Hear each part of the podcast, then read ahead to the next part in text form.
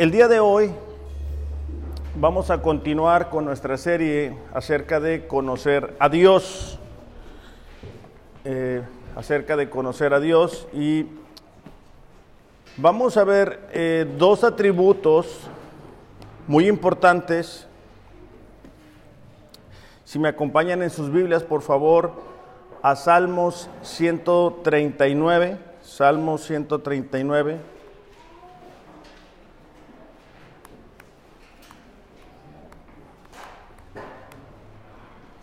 Y mientras lo encontramos o lo ubicamos en nuestras Biblias, vamos a orar.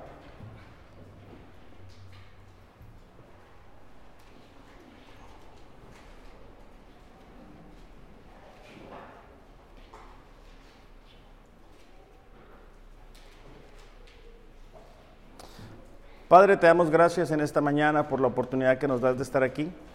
Señor, cada uno de nosotros ha venido con diferentes circunstancias, diferentes preocupaciones,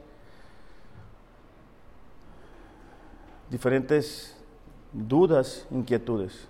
Aún las personas que nos ven a través de las redes, el día de hoy están enfrentando una, una realidad distinta a la que nosotros estamos enfrentando aquí.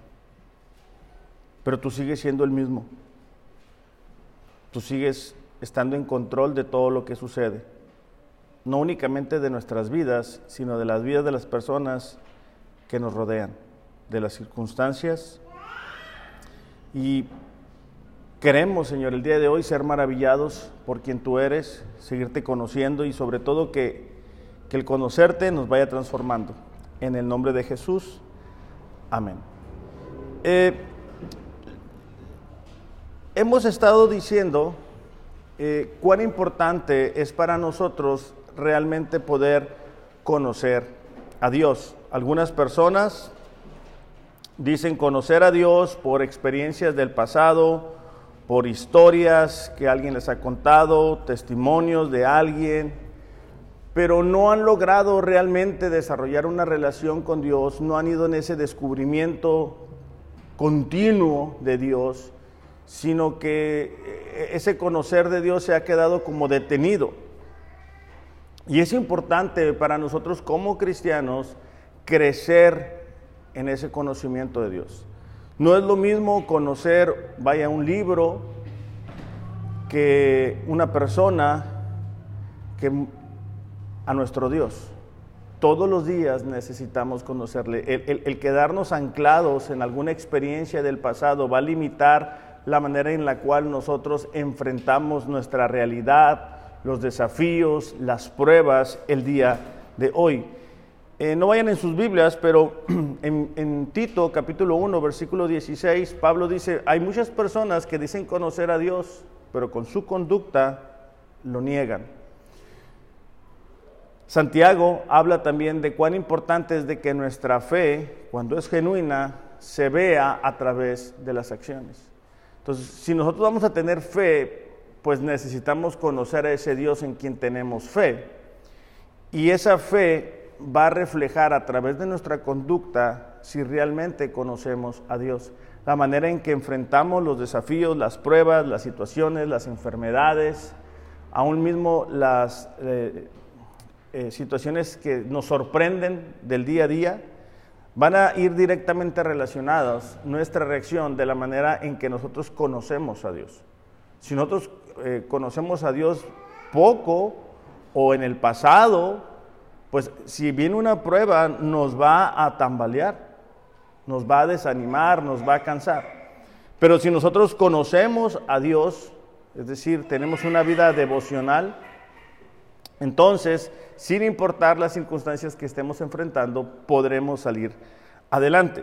El día de hoy vamos a ver dos atributos del carácter de Dios. Eh, espero que traigan sus Biblias. Salmo 139, por favor, versículo 1 al 6. Dice, oh Señor, dice, tú me has escudriñado y me has conocido. Subrayemos estas palabras, escudriñado y conocido. Dice, tú conoces mi sentarme y mi levantarme. Desde lejos comprendes mis pensamientos. Tú escudriñas mi senda y mi descanso y conoces bien todos mis caminos. Es decir, el salmista era consciente de que Dios había escudriñado a profundidad lo que él estaba pensando. Es impresionante cuando, cuando leemos estas palabras el entender que Dios sabe lo que estás pensando en estos momentos. Y sabe no únicamente lo que estamos pensando, sino por qué lo estamos pensando. es decir, qué nos ha llevado a, esta, a este pensamiento. Aún Dios sabe lo que voy a seguir diciendo, aunque yo ni siquiera lo estoy leyendo mis notas. Dice, tú escudriñas mi senda y mi descanso, mis pensamientos los comprendes y conoces bien todos mis caminos. Aún antes de que haya palabra en mi boca, dice, oh Señor, tú la sabes toda. E, esta expresión, oh Señor, es, es una expresión de asombro, de maravilla. Y tristemente, eh, el día de hoy, algunas personas han perdido eh, el maravillarse de Dios, porque se, se, han limitado a lo que conocen de Dios. Entonces ya no se sorprenden de lo que Dios es. Y todos los días deberíamos de sorprendernos que si seguimos despiertos es, es por su misericordia. Aún no sé si les ha pasado cuando observamos nuestro cuerpo, hablando de nuestros organismos, es impresionante. O sea, todo lo que, todo lo que tiene que pasar para que sigamos viviendo. Dice, por detrás y por delante me ha acercado, dice, y tu mano pusiste sobre mí. Fíjate la siguiente parte. Tal conocimiento, o sea, la suma de lo que el salmista ha venido diciendo, que Dios conoce los pensamientos, ha escudriñado sus pensamientos, y que le ha guardado o, lo, ha acercado, dice ahí. Tal conocimiento es demasiado maravilloso para mí. Es muy elevado. No lo puedo comprender. No vamos a llegar al punto en nuestras vidas en que podamos decir, bueno, ya conocemos a Dios totalmente. Pero ciertamente el seguir este, en esa búsqueda de conocer a Dios nos va a llevar a sorprendernos, nos va a llevar a maravillarnos, eh, nos va a llevar a seguir impresionados de quién es nuestro Dios. Y ahí está el salmista. Por eso este, es que escribe esto, él es consciente de que Dios conoce sus pensamientos y por qué está pensando lo que está pensando. Y esto nos ayuda a nosotros a enfrentar el día de hoy de una manera diferente. Cuando nosotros olvidamos, cuando nosotros olvidamos de que Dios conoce nuestra circunstancia, conoce nuestros pensamientos, conoce nuestras inquietudes, conoce nuestros miedos, conoce lo que va a suceder el día de mañana. Podemos entender que Él es omnisciente. Es decir, omnisciente es que lo sabe todo, incluyendo cada necesidad, cada pensamiento, cada debilidad, cada deseo nuestro, así como toda situación en nuestra vida, pasada, presente y futura. Por eso es que cuando Jesús eh, estaba enseñando acerca de la oración, Dice, bueno, ustedes digan a su padre lo que necesitan, pero, él ya sabe lo que ustedes necesitan. Entonces, la omnisciencia de Dios, e, e, el que Él sabe todo, no únicamente de nosotros, sino de cada persona del mundo, debería de sorprendernos. A lo mejor nosotros no le hemos expresado a la gente a nuestro alrededor nuestros pensamientos, nuestros deseos, nuestros anhelos. Bueno, Dios los conoce. Y esto llevaba al salmista a estar maravillado, sorprendido, enamorado de Dios. Cuando nosotros entendemos eso, nuestra conducta debería de ser diferente. Porque no tenemos un Dios que es incomprensible, no tenemos un Dios que es insensible, no tenemos un Dios que no conoce lo que estamos sintiendo. Muchas veces la persona que tenemos a nuestro lado, nuestro esposo o nuestra esposa, no tenemos esa comunicación porque, porque no entendemos lo que está pensando. Porque por más que le decimos, pues obviamente somos diferentes, ¿verdad? Y, la, esposa sobre todo te dice, es que no, no me entiendes lo que te estoy queriendo decir, no, no entiendes cómo me siento. Que Dios no tiene ese problema con nosotros. Y para nosotros como hombres, que somos un poquito más prácticos, bueno, no tenemos esa situación. Entonces, otra vez, eso debería de ayudarnos a vivir la vida de una manera distinta. En Génesis capítulo 38 vamos a encontrar una historia, perdón, Génesis capítulo 39, eh, que obviamente pues, todos sabemos la historia de José. Y bueno, sabemos que José ha sido vendido y, todo esto por los hermanos. Y mientras lo buscas en tus Biblias, si, no sabes encontrar Génesis, este es el primer libro, las primeras páginas. Dice que José estaba siendo tentado, ¿no? Por la esposa de Potifar. Versículo 8 dice que José se negó, le contestó, mira mi amo, confía en mí, él puso todo a cargo en, su casa. Nadie aquí hay con más autoridad que yo. Él no me ha negado nada, con excepción de usted, porque es su esposa. Pero quiero que nos enfoquemos en, en la siguiente parte. Dice, ¿cómo podría yo cometer semejante maldad? Sería un gran pecado contra Dios. E, es decir, José sabía que Dios sabía lo que estaba sucediendo. Ahora, e, el, que nosotros sepamos que Dios sabe lo que estamos pensando, no es como si Él fuera un policía espiritual, ¿verdad? Ah, tengo que actuar de cierta forma porque Dios me está viendo. Es al contrario. Es decir, ¿sabes qué? Yo lo que estoy haciendo lo estoy haciendo por Él porque Él me está viendo, Él, conoce mis pensamientos. Es como cuando vamos a ver a nuestros hijos a una obra navideña y nuestros hijos nos saludan y, nos están empezando a, vamos a decir, actuar, ¿verdad? Porque nos ven como padres.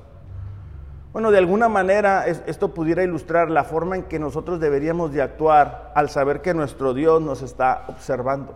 No con temor, no con inseguridad, no decir, híjole, me está viendo Dios, me tengo que portar bien, sino queriéndolo hacer. José tenía muy claro en su mente y en su corazón que, que Dios estaba con él, que Dios conocía lo que estaba pasando. Ahora, Dios conoce el futuro porque el futuro depende de Él. Él lo controla y Él lo dirige. Nuestra visión es muy limitada. Es lo que está pasando ahorita. Pero tú y yo no sabemos qué va a pasar mañana. Tú y yo no sabemos qué va a pasar en un mes, en dos meses, en un año, en tres años, en cinco años, en diez años, en quince años. No sabemos. Dios sí lo sabe. Él está controlando lo que está sucediendo gracias a su omnisciencia, gracias a que Él conoce todo. No hay algo que nosotros podamos hacer que le sorprenda. De hecho, Pablo, en Romanos capítulo 11, versículo 33, llegó a una conclusión similar a la del salmista. Dice, oh, dice, profundidad de las riquezas y de la sabiduría y del conocimiento de Dios. ¿Alguna vez te has sentido frustrado o frustrada porque Dios no contesta una de tus oraciones y te desanimas y llegas a la conclusión de mejor no oro, mejor no voy a la iglesia. Ok, eso es porque no recordamos en el momento que Dios lo sabe todo. O sea que si no ha contestado esa oración, hay, una, hay un motivo. No es nada más porque no. Dice, cuán insondables, dice, son tus juicios e inescrutables tus caminos. Es difícil para nosotros poder entender al 100% por qué Dios hace lo que hace. ¿Por qué no responde las oraciones en el momento en que nosotros quisiéramos que las contestara? ¿Por qué Dios a una persona sí le contestó y a otra persona parece que está tardando en contestarle? Versículo 34 dice, pues ¿quién ha conocido la mente del Señor? ¿O quién llegó a ser su consejero? ¿O quién le ha dado a él primero para que se le tenga que recompensar? Porque de él, por él y para él son todas las cosas. A él sea la gloria para siempre. Amén. Entonces, e, e, el, el, el escritor de Romanos, Pablo, está expresando lo que hay en su corazón. Él está diciendo, e, es increíble lo que Dios hace, cómo lo hace, no, no, lo vamos a poder comprender del todo. Pero Él en el versículo final dice, porque de Él, por Él y para Él son todas las cosas. Y en algunas ocasiones nos sentimos que las cosas son para nosotros que el mundo se trata de nosotros, que Dios se debe de encargar de que nosotros estemos cómodos. Y, todo es para darle gloria a Él. La razón que tú y yo seguimos respirando es para darle gloria a Él. Y cuando tú y yo no entendemos eso, vamos a tender al desánimo y a la frustración y a la desesperación y a la falta de propósito. Por eso nuestros jóvenes están tan perdidos porque han perdido el enfoque en Él y están buscando en mil lugares el propósito para sus vidas. Ahora, el pueblo de Israel tuvo una gran dificultad en entender que Dios lo sabía todo.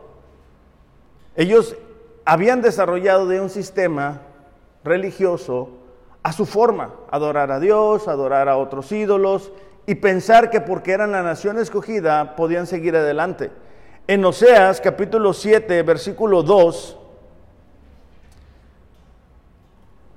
Dios los va, a los va a reprender a través de este profeta. Oseas capítulo 7, versículo 2.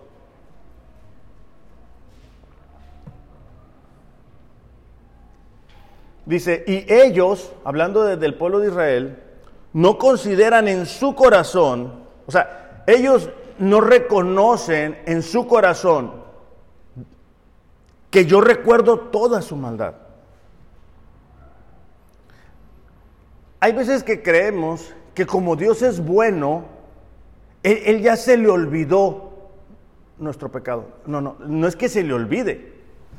O sea, no es como que Dios tiene amnesia, ¿verdad? Y, ah, se le olvidó ya mis pecados. No, no, no, no funciona así. Lo que pasa es que Él decide perdonarnos en Cristo. Pero no es, no se le o sea, no es como que no sabe lo que pasó. Dice, eh, y ellos no consideran en su corazón que yo recuerdo toda su maldad. Ahora le rodean sus hechos, ante mi rostro están.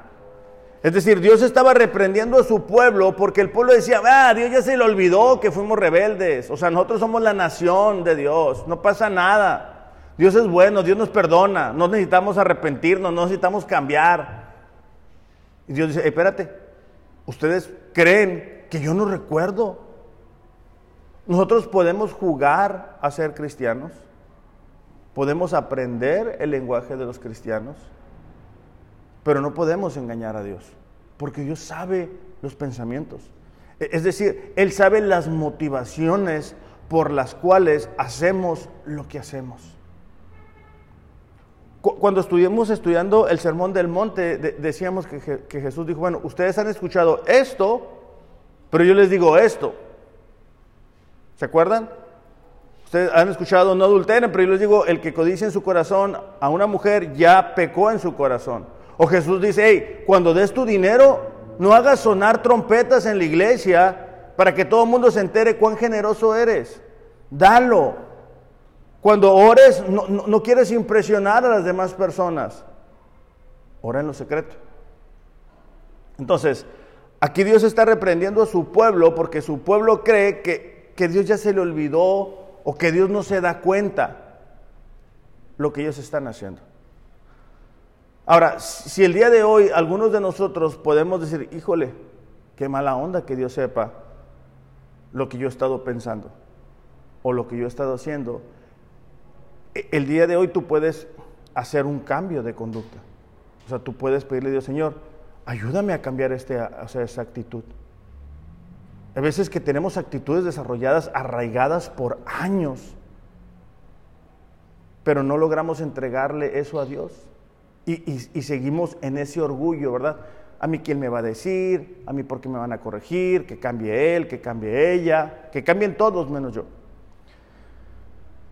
Y como no pasa nada, o sea, realmente no se está cayendo el mundo sobre nuestras vidas y decimos, bueno, Dios no se dio cuenta, ¿verdad? Me logré salir con la mía y no va a pasar nada. Segunda de Samuel, capítulo 12. E, e, en este punto, eh, el rey David ya, ya no está siendo perseguido por Saúl, ya no hay esas batallas de un inicio cuando se confirmó su reino. Él ya está viviendo una época de bendición, de prosperidad en su reino. Y entonces él un buen día decide tener relaciones con una mujer casada.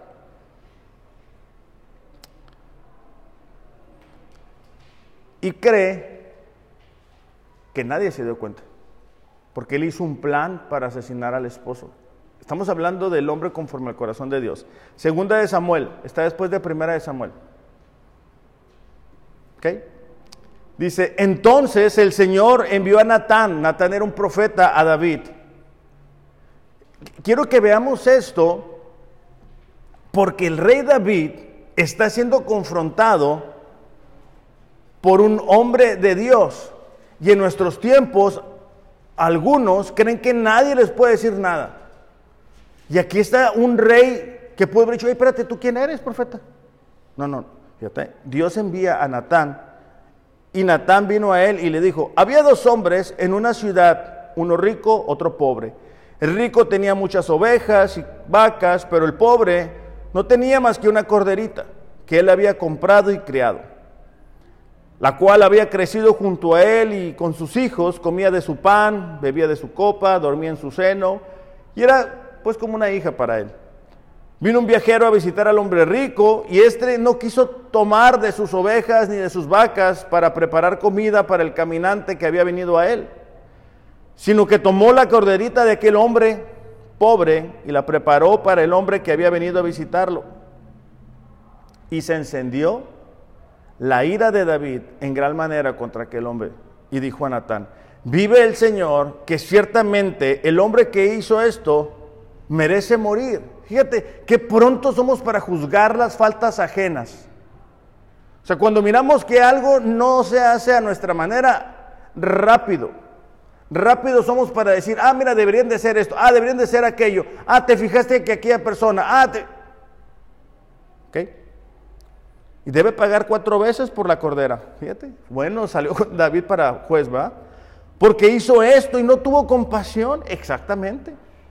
Entonces Natán le dijo a David, tú eres aquel hombre. Así dice el Señor, Dios de Israel, te ungí por rey de Israel, te libré de la mano de Saúl te entregué a tu cuidado la casa de tu Señor, las mujeres de tu Señor, la casa de Israel, de Judá. Y si eso hubiera sido poco, te hubiera añadido muchas cosas más como estas. Quise leer toda la historia porque muchas veces se nos olvida que Dios también sabe cada una de las bendiciones que nos ha dado. O sea, cada una de las bendiciones que tenemos son el resultado de la misericordia y de la bondad de Dios sobre nosotros. Y pudiera ser que a veces creemos que las bendiciones es por lo inteligente que somos, por lo hábiles que somos. Y aquí Dios le está haciendo un recuento de cada una de las bendiciones a David. Y le está diciendo, y no se te olvide quién eras cuando yo te elegí, cuando yo te tomé. Y a veces que a nosotros se nos olvida cómo era nuestra vida vacía antes de conocerle a Él. Cómo Él abrió camino para que el día de hoy estemos aquí. Cómo nos ha guardado, cómo nos ha protegido, cómo nos ha respaldado, cómo Él se ha mantenido fiel, aun cuando nosotros hemos sido infieles. Dice, porque has despreciado la palabra del Señor haciendo lo malo ante sus ojos. O sea, e, el profeta e, está de alguna manera expresando sorpresa y le está diciendo, ¿por qué despreciaste la palabra de Dios? Y tristemente es lo que a veces sucede domingo tras domingo para algunas personas. Escuchan la palabra de Dios, pero la desprecian y no hay un cambio genuino en sus corazones. No toman la parte que les corresponde y dicen, ah, este mensaje estuvo bueno para mi esposo. Ah, no, este mensaje estuvo bueno para mi esposa. Ah, no, este mensaje estuvo bueno para el que está a un lado o para el que no vino. Cada uno de nosotros al escuchar la palabra debe de decir, ah, ok, esto aplica a mí. ¿Cómo cambia la manera en que yo voy a vivir el saber que Dios lo sabe todo, que Él controla el futuro? ¿Con qué confianza me voy a acercar? ¿Con qué pasión voy a leer su palabra? ¿Con qué motivación voy a quererle conocer? Porque, recordemos, no, no somos eternos. Y un día vamos a estar delante de Dios y no va a ser las excusas que saquemos, sino que Él lo sabe todo. O sea, nosotros nos podemos, vamos a decir, engañar a nosotros mismos y a la gente que nos rodea. Ah, no, es que no, no, no, no estoy haciendo esto por esta excusa. Ah, es que no hice aquello por aquella otra excusa. Y con eso creemos que ya estamos bien. Cuando, cuando leímos las, las cartas a las iglesias en Apocalipsis, ¿Se acuerdan que leíamos que, ahí decía, mira, has hecho esto bueno, esto bueno, pero tengo esto contra ti? Y ahí leíamos que Jesús se pasea por las iglesias. Pero no crees que se pasea por las iglesias el domingo. O sea, cuando habla de pasear por la iglesia, está hablando por la vida de cada persona. No, no pensemos, ah, bueno, en el trabajo Dios no, no va para allá conmigo. Dios se queda aquí. No, no, no, espérate. No, no, Dios lo sabe todo. Dios sabe si fuimos justos, si fuimos injustos, si hablamos bien, si decimos mentiras, si decimos groserías, si tratamos bien a la esposa, al esposo, si somos mentirosos en el trabajo. Eh, Dios, sabe todo. ¿Ok? Dice, has matado a espada la, a Urias elitita. Entonces ya Dios aquí le va a sacar todo el, el, el, ¿cómo se dice? El antecedente, ¿verdad? Has tomado a su mujer para que sea mujer tuya. Y a él lo has matado con la espada de los amonitas. Delante del ejército, David quedó bien, pero delante de Dios, él, él no está bien. Él le dice, yo, yo sé lo que hiciste, yo sé lo que planeaste, yo sé las motivaciones. ¿Alguna vez has orado a Dios y has dicho, ah, qué, bien que, Él conoce mi corazón? Una frustración y, estamos llorando y a veces no tenemos las palabras para decirle lo que sentimos. Dijimos, Señor, gracias porque no, no necesito palabras para expresar porque tú conoces mi corazón. Bueno, eso no es únicamente realidad cuando estamos en esa posición, sino también cuando estamos siendo orgullosos y obstinados y necios. O sea, no, Dios no va a cambiar. Dice, ahora pues la espada nunca se apartará de tu casa, porque me has despreciado y has tomado a la mujer de Urias, elitita, para que sea tu mujer. Así dice el Señor, por eso de tu misma casa levantaré mal contra ti y aún tomaré tus mujeres delante de tus ojos y se las daré a tu compañero. Y éste se acostará con tus mujeres a plena luz del día. Fíjate el versículo 12. En verdad dice, tú lo hiciste en secreto. Se lo hizo para que nadie se diera cuenta. Pero yo haré esto delante de todo Israel y a plena luz del sol. Yo creo que todos conocemos escándalos de iglesias, donde el pastor falló, uno de los servidores fallaron, y decimos, pero ¿cómo? Bueno, porque Dios sabe todo. Y en el momento que Él decide, permite que eso se exponga. Pero no es algo que únicamente aplique a los pastores o líderes de la iglesia. Esto aplica a todos. Y después nos decimos, oye, pues si eran cristianos después de tanto año y se divorciaron. Pues sí, porque no hicieron caso. Se les olvidó las advertencias, despreciaron la palabra de Dios que se les predicaba día tras día, tras día, tras día. Entonces, la omnisciencia de Dios controla el, futuro, e, Él sabe cada acción que nosotros hacemos y por qué la hacemos, y eso debería de maravillarnos a decir, Señor, tú sabes todo, tú sabes qué es lo mejor para mí. Y si tú no has contestado una oración, bueno, e, es porque tú lo sabes todo. Hay veces que Dios nos contesta una oración y lo hemos visto vez tras vez tras vez. Y la gente se vuelve loca y se olvida de Dios. Hemos orado por trabajos, se concede el trabajo y, ah, no, pastor, ya no vamos a ir porque pues es que el trabajo me quedó bien lejos. Pero espérate, pues si le pedimos al mismo Dios, entonces hay que pedir para que se le quite el trabajo. Entonces, pero, pero, y nos desesperamos y, nos frustramos, pero ¿por, qué esto, Señor? ¿Por qué permites que esta situación llegue a esta persona? Bueno, hay que descansar en que lo sabe todo.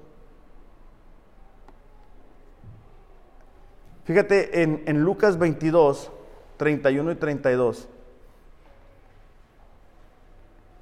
Porque hay una parte, mientras tú lo buscas ahí, en el versículo 5 dice, por detrás y por delante me ha acercado y tu mano pusiste sobre mí.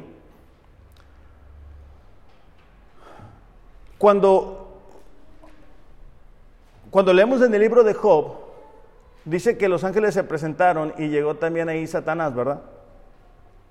Y entonces Dios elogia a Job y dice, mira, no has considerado a mi hijo Job justo, irreprochable, no hay otro como él en la tierra.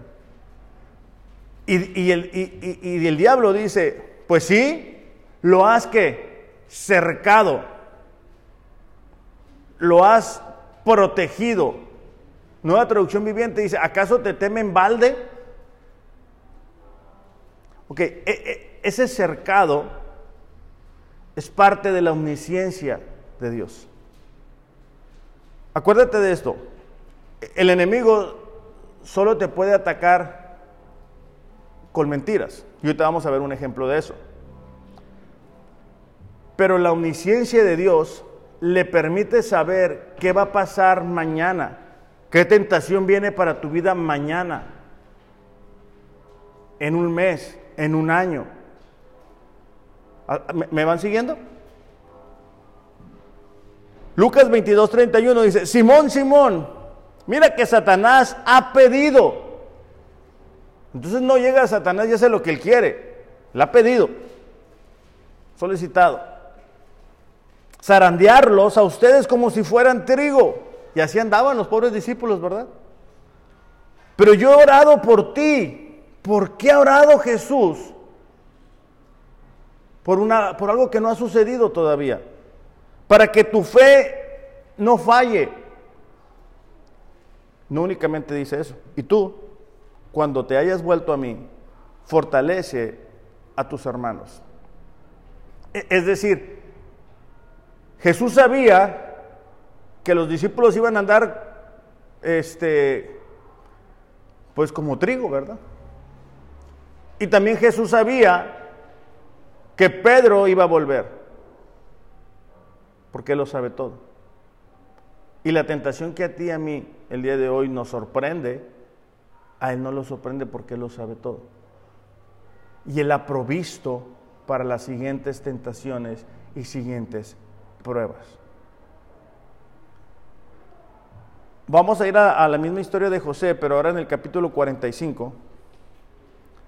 Génesis, les digo, está en las primeras páginas. ¿eh? Si por favor no encuentran Génesis, este, híjole, los vamos a mandar allá con los niños, allá, con los bebitos.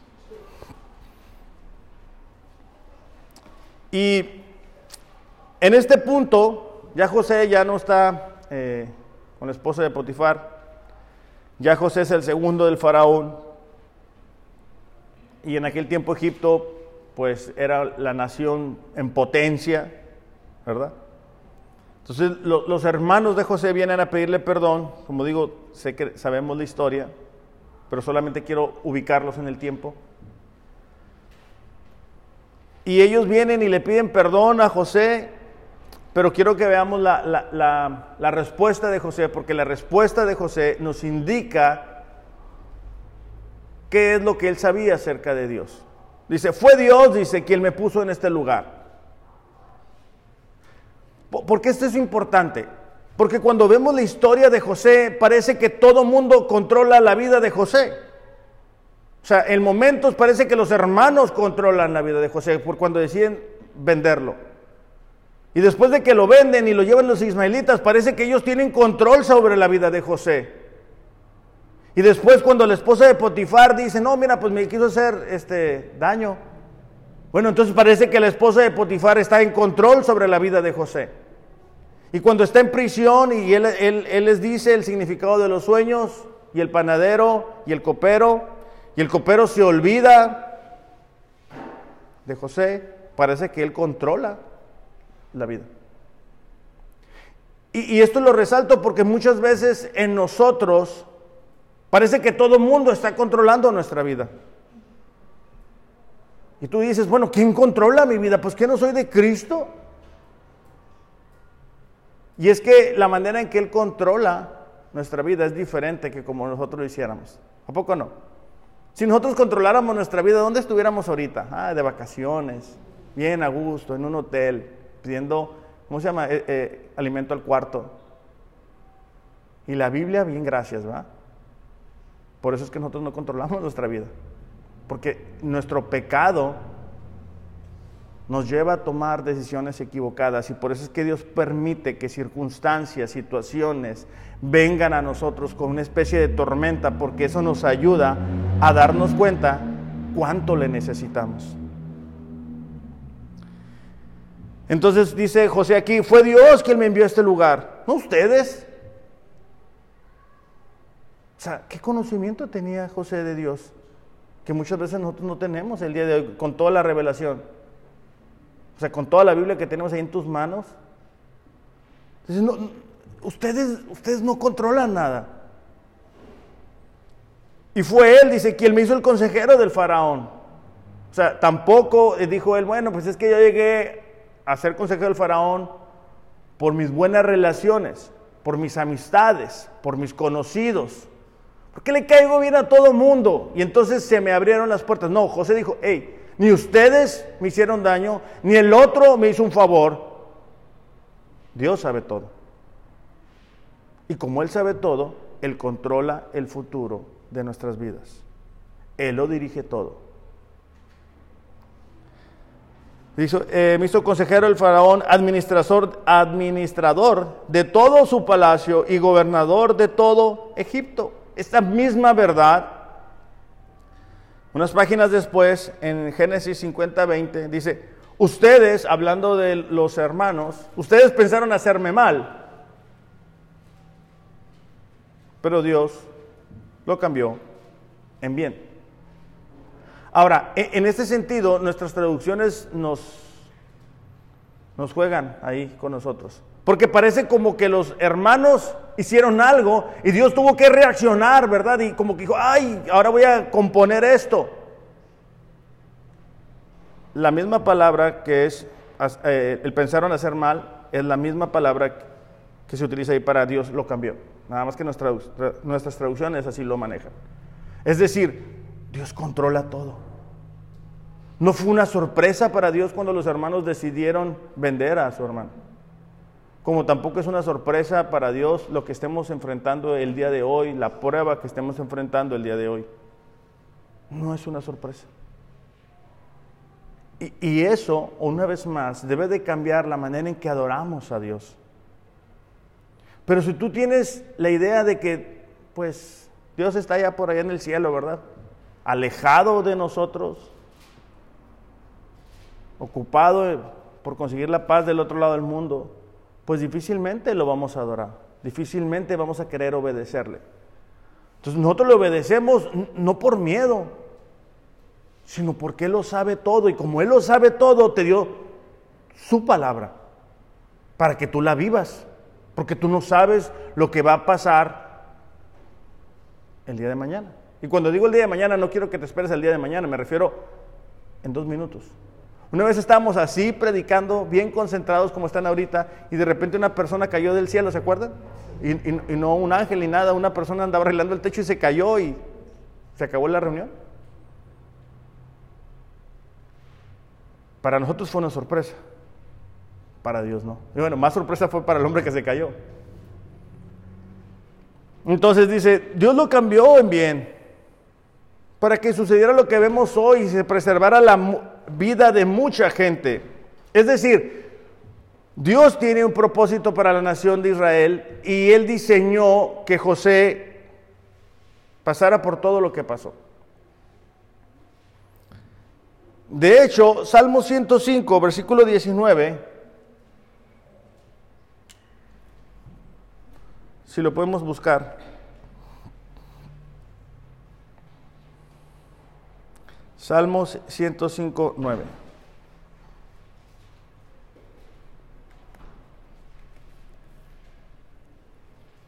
Les dije 9, ¿verdad? Es 19.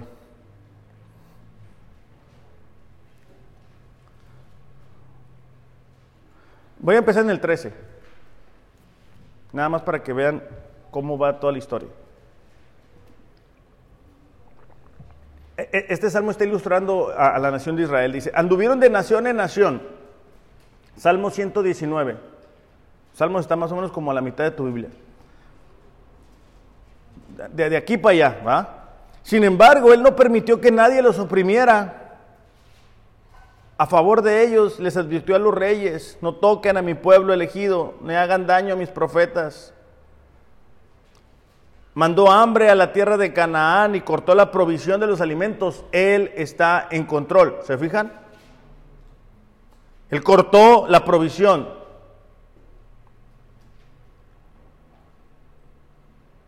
Las iglesias, creo yo, no van a volver a hacer lo mismo después del COVID. Porque la iglesia fue sacudida. Dios sacó a mucha gente incrédula de las iglesias para que se dieran cuenta de su condición. Dice, luego envió un hombre a Egipto delante de ellos, a José, quien fue vendido como esclavo. Si nosotros fuéramos Dios, nosotros mandamos a José en un avión, primera clase, y le decimos, mira, vete para allá, vete para Egipto y ahí va a haber una situación y tú ya estás listo. Mm, por eso no somos Dios. Dice, fue vendido como esclavo, le lastimaron los pies con grilletes y el cuello le pusieron un collar de hierro. Pero eh, fíjate la siguiente parte. Hasta que llegó el momento de cumplir sus sueños. El Señor puso a prueba el carácter de José. E, es decir, eh, Dios estaba desarrollando el carácter de José. Dios estaba probándolo. Yo sé que otras versiones dicen, hasta la hora que se cumplió su palabra, el dicho de Jehová lo probó. No es lo mismo, pero es igual. Entonces, dice ahí,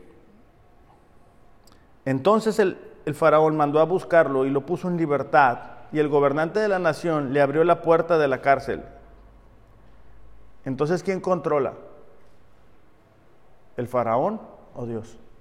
Porque ahí dice, en el momento indicado, en el momento en que el carácter de José estaba listo, en el momento en que la confianza de José se había desarrollado, en el momento en que la vida de obediencia de José se había desarrollado, en el momento en que Dios había tratado en su corazón de tal manera que pudiera perdonar a los hermanos, de tal manera que hubiera sido probada la fidelidad de José, el compromiso de José, Dios manda al faraón.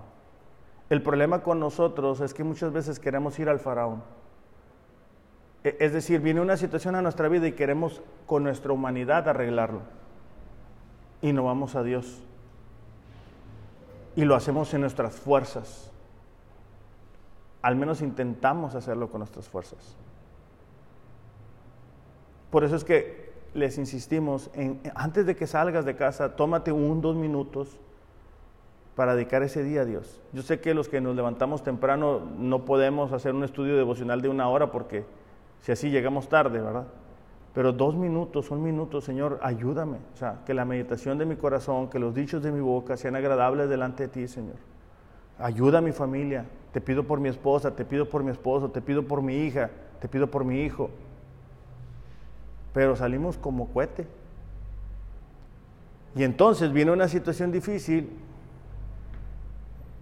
no estamos afirmados en el Señor, se nos olvida que Él sabe todo, empezamos quejándonos, desanimándonos, cansándonos. Y Proverbios 13, 19 se vuelve una realidad para nosotros.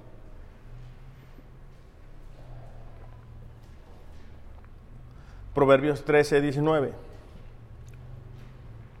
Dice, es agradable ver que los sueños se hacen realidad. ¿Verdad que sí? Es decir, cuando miramos la historia de José, o la historia de David, la historia de Moisés, la historia de Abraham, y vemos la parte de la bendición, ah, qué bonito, ¿ah? eso queremos para nosotros. Qué impresionante cuando Dios provee para Abraham, ¿verdad? El sacrificio, qué impresionante cuando Dios le concede a David el ser rey. Qué impresionante, qué bonito. Es agradable ver que los sueños se hacen realidad. A, mí hay un programa que me gusta de, ¿cómo se llama? Que la gente lleva proyectos y, y, yo ocupo una inversión y te ofrezco tanto por ciento de, mi empresa y que no sé qué, ¿verdad? A mí me gusta ver ese programa, me emociona, me, yo sufro también cuando les va mal, o sea, cuando digo, y no, no sabes, o sea, lo que vale tu empresa, ¿no? Como yo ya lo he visto, ocho temporadas me respaldan, yo ya sé más o menos cómo sacar el, el valor, según yo. Dice, es agradable ver que los sueños se hacen realidad, pero los necios se niegan a abandonar el mal para alcanzarlos. Ahí está el problema. Ay, qué bonito cuando una persona este, lo alcanza una bendición de Dios. Ah, pero qué difícil es abandonar nuestra necedad. Dice Proverbio, el hombre que reprendido endurece la cerviz será quebrantado y no habrá para él medicina. Es decir, cuando alguien te dice algo, hey, cambia esto, o por qué no estás haciendo aquello, e, e, el, endurecer, la cerviz e, es esta parte de aquí, ¿verdad? Y, que uno lo, lo pone más duro. Entonces no queremos hacer caso, no queremos escuchar. ¿Por qué? Nosotros ya sabemos. A mí me ha pasado, sobre todo porque, bueno, me gusta cuando me dicen, hey, eres pastor y estás bien joven. me gusta porque me, me siento joven, pero también sé que a veces es un impedimento para que algunas personas escuchen lo que les quiero decir. Pero yo no voy a, decirles algo, a lo que yo pienso que esto, ¿verdad? No, no, lo que dice la palabra. Entonces, bueno, Dios, Dios lo sabe todo. Y vamos a ir a la, segunda parte de este salmo, en el versículo 7, Salmo 139, porque vamos a ver otro atributo de Dios, que Él es omnipresente. Es decir, Él está en todas partes a la vez. Él nunca está más allá de nuestro alcance. Algunas veces sentimos como que Dios está bien lejos. Y es porque pensamos que, cuando miramos que Dios está en su trono y decimos, ah, bueno, Dios está ahí en el cielo. Y, creemos como, ¿cómo decirlo? Como si el mundo, como, como si la tierra estuviera muy grande y nuestro Dios necesita estar ubicado en algún punto. Y es al revés. Quiero que te imagines una cubeta, ¿ok? Azul, el color que tú quieras. Y luego vas a la playa. ¿Ya? ¿Ya fuiste en tu mente? Ok. Ya llena la cubeta. ¿Ya llenaste la cubeta? Ok. Esa cubeta es la tierra. El mar entero es Dios. O sea, Dios está en todas partes, en todo momento. Y si tú piensas que, bueno, Dios está por otro lado, tus oraciones van a ser diferentes. Lo que sucede es que nuestro carácter es diferente al de Dios. Y por eso pensamos o concluimos, Dios está lejos de mí. Hace rato cantamos que nuestro Dios es santo. Y si tú tienes rencor, falta de perdón, orgullo, obstinación, necedad, en tu corazón tú vas a percibir a Dios muy distante. Por eso es que la Biblia dice, sin santidad nadie puede ver a Dios. Porque, porque la santidad nos hace sensibles a que Dios está en todas partes. Salmo 139, versículo 7 dice, ¿a dónde me iré de tu espíritu? ¿A dónde huiré de tu presencia? Ahora, quiero que, entendamos esto. Aquí el, salmista ni está jugando las escondidas, ni, se está queriendo esconder de Dios. Él te dice, bueno, ¿a dónde me voy? O sea, tú conoces, leímos la primera parte donde él dice, hey, conoces mis pensamientos, mi sentarme, para dónde voy, para dónde vengo, conoces todo, me has sitiado, me has acercado. ¿A dónde me pudiera ir de tu espíritu? O sea, ¿a dónde puedo ir que tú no estés? Si subo a los cielos, ahí estás tú. Si en el Seol preparo mi lecho, ahí estás tú. Si tomo las alas del alba y si habito en lo más remoto del mar, aún allí me guiará tu mano y me tomará tu diestra. Si digo, ciertamente las tinieblas me envolverán y a la luz de mi alrededor será de noche, ni aún las tinieblas son oscuras para ti. Y la luz brilla como el día y las tinieblas y la luz son iguales para ti. Una vez más, regresando a la historia de José, vamos a encontrar una frase. Si tú quieres estudiar la, historia de José, pues está en Génesis capítulo 37 y en adelante. Vas a encontrar, eh, por ejemplo, en Génesis 39, 2, el Señor estaba con José. ¿Por qué diría eso? Bueno, además de que es una verdad, es porque los hermanos lo han golpeado y terminan vendiéndolo y terminan, al parecer, con los sueños o las promesas de Dios para José. Pero la palabra dice que Dios estaba ahí. Y es que a veces creemos que Dios está cuando nos dan una promoción en el trabajo, cuando recibimos una bendición, pero cuando algo no está bien, entonces como que Dios se fue de vacaciones, ¿verdad? Pero Dios, Dios siempre está. Hace rato te decía que, hay veces que, ignoramos que, el enemigo va a buscar engañarnos porque él es, este, ¿cómo se dice? Como una especie, de, es engañador, pues, miente. En Génesis ahí mismo, pero en el 37-31, los, hermanos de José no únicamente lo venden y lo golpean y todo lo demás, sino dice que tomaron la túnica de José, mataron al macho cabrío, empaparon la túnica de sangre. Entonces enviaron la túnica de muchos colores, una túnica que su padre había regalado a José, la llevaron a su padre y dijeron, encontramos esto, te rogamos que lo examines para ver si es la túnica de tu hijo o no. Entonces ellos hacen todo este plan para decirle a su padre, fíjate que tu hijo se murió. Eso no es la túnica que tú le diste a tu hijo. Él examinó y dijo, es la túnica de mi hijo. Una fiera lo ha devorado. Sin duda, José ha sido despedazado. Es decir, se llegó a la conclusión de que José estaba muerto, basado en evidencia falsa. El día de hoy el enemigo hace lo mismo. El enemigo te dice, hey, te sientes sola, tu esposo no te entiende, nadie te entiende, no hay propósito para ti, no busques a Dios. y uno dice, ah, pues sí, me siento solo. Nadie te ha hablado, ¿verdad? ¿Ah, que nadie te habló? No, pues nadie me habló. Estás sola. El enemigo te dice, haz esa tranza, no pasa nada, nadie se va a enterar, échatela, no pasa nada, nadie te ve. El problema es que Dios te ve. ¿Se acuerdan cuando hicimos el ejercicio con la cubeta?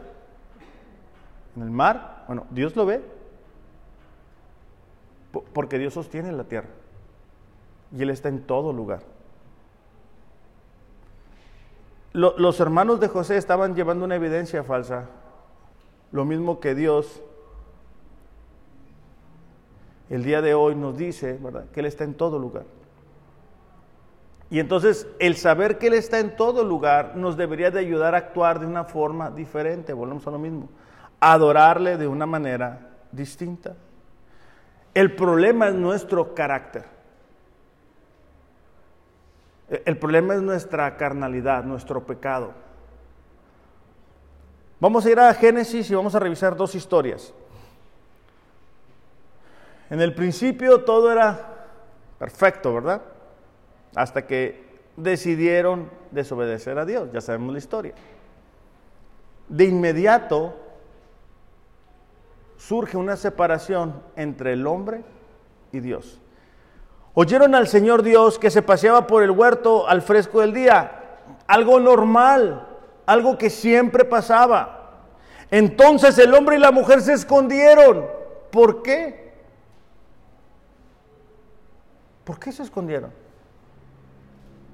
Se escondieron de la presencia del Señor Dios de entre los árboles del huerto. ¿Por qué? Porque habían pecado, habían desobedecido habían comido del árbol que Dios les especificó que no lo hicieran. Y Dios hace una pregunta que si nosotros no prestamos atención pudiéramos decir, pero ¿por qué la hace? Y le dice, ¿dónde estás? ¿Será que Dios no sabía dónde estaba? No, no, la pregunta no era para, o sea, no era, la respuesta no la estaba esperando Dios para decir, ah, ok, estás allá, no te había visto. La, la pregunta era para ellos. Y es la misma pregunta que debe de hacer eco en nuestros corazones el día de hoy y que tú debes de responder y decir, ¿en dónde estás? Y no hablo físicamente, porque pues si acaso no sabes, estás en Rosarito. Al menos los que estamos aquí. No, espiritualmente, ¿en dónde estás? Otro año se está terminando. Yo sé que algunos ya están ansiosos de posadas, algunos ya empezaron con sus posadas. Y empezamos a que los tamales y empezamos los pleitos, ¿verdad? De dónde nos la vamos a pasar en Navidad y en Año Nuevo y ese tipo de negociaciones que tienen los matrimonios de ahora y de ayer y de siempre. Y se nos olvida que lo más importante es nuestra vida espiritual. Entonces la pregunta para nosotros es, ¿en dónde estás? Otra vez, la presencia de Dios cubre todo. Si no sentimos a Dios cerca, no es porque Él se fue, te fuiste tú. Te fuiste tú con tus decisiones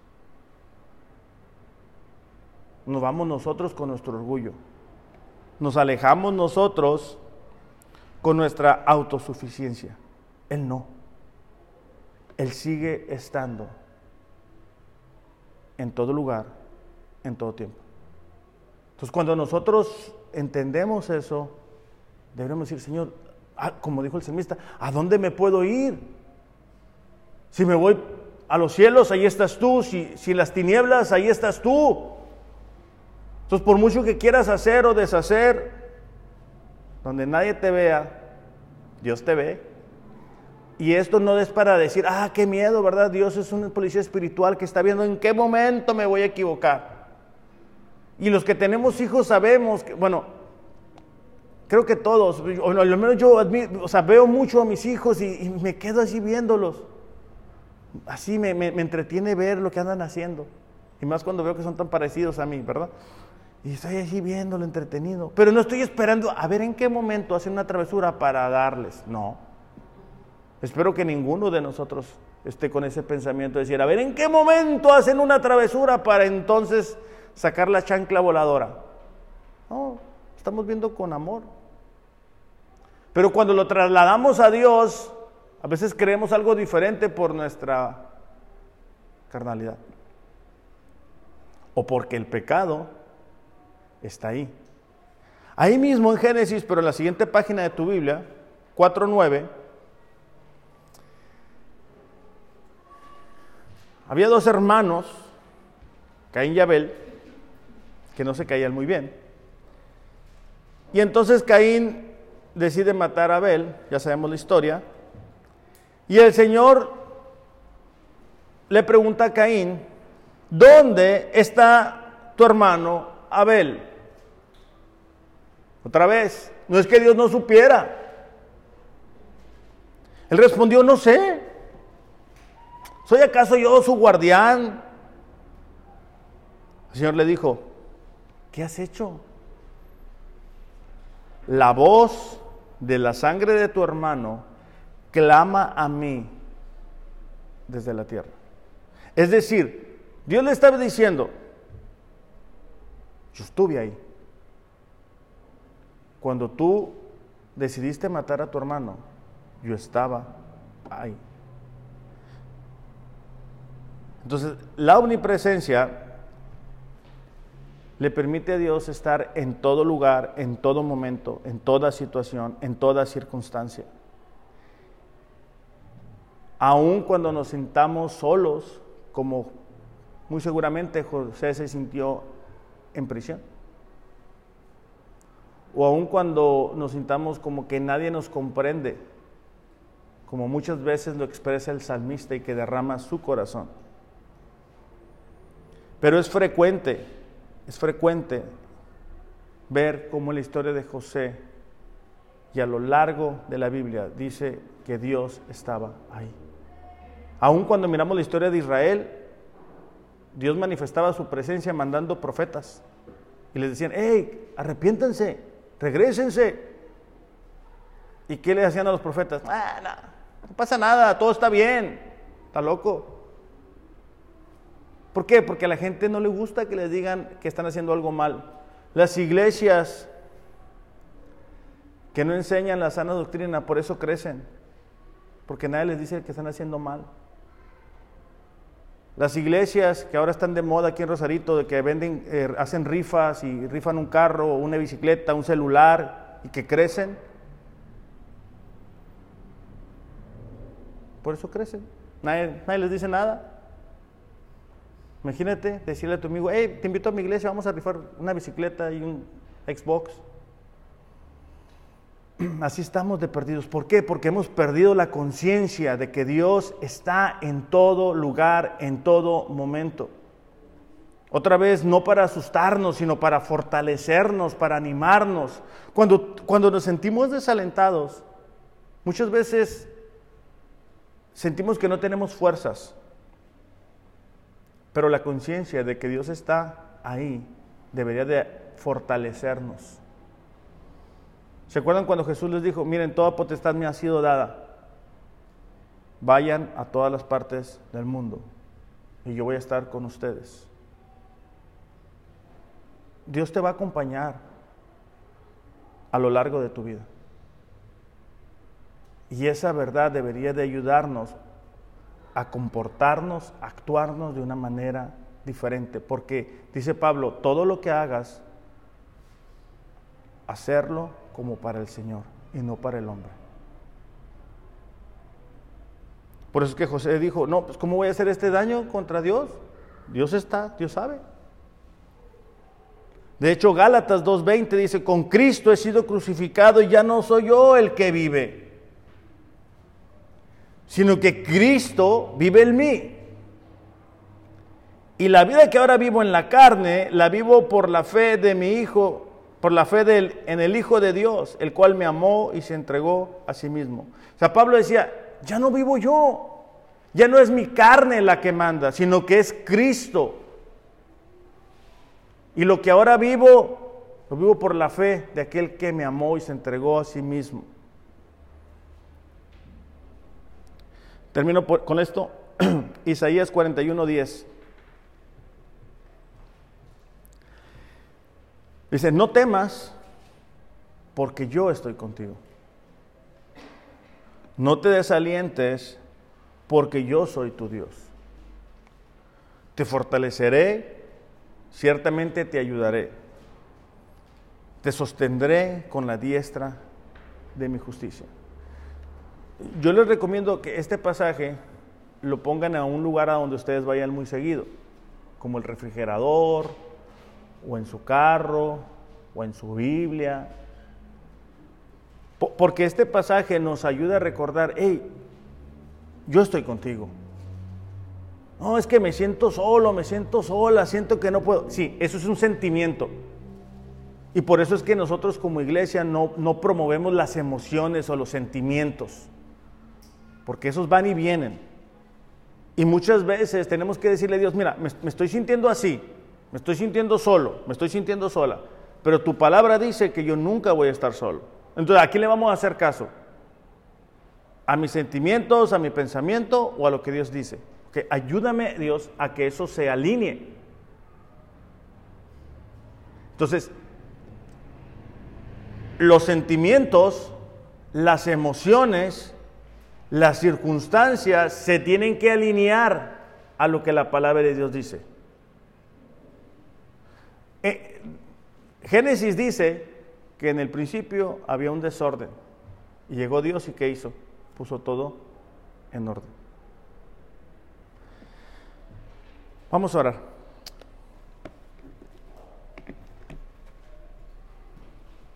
Padre, te damos gracias en esta mañana. Señor, gracias porque tu omnisciencia, tu omnipresencia nos sorprende nos maravilla. Es muy difícil para nosotros entender esto, Señor, que tú lo sabes todo y que tú estás en todo lugar. Como dijo el salmista, tal conocimiento es demasiado maravilloso para nosotros. No lo vamos a poder entender del todo. Ayúdanos a creerlo del todo que nuestras vidas sean guiadas y dirigidas por estas dos verdades. Tú estás en todo lugar y tú conoces todo pensamiento. Y que nuestro futuro depende de ti, porque tú lo controlas todo. En el nombre de Jesús. Amén.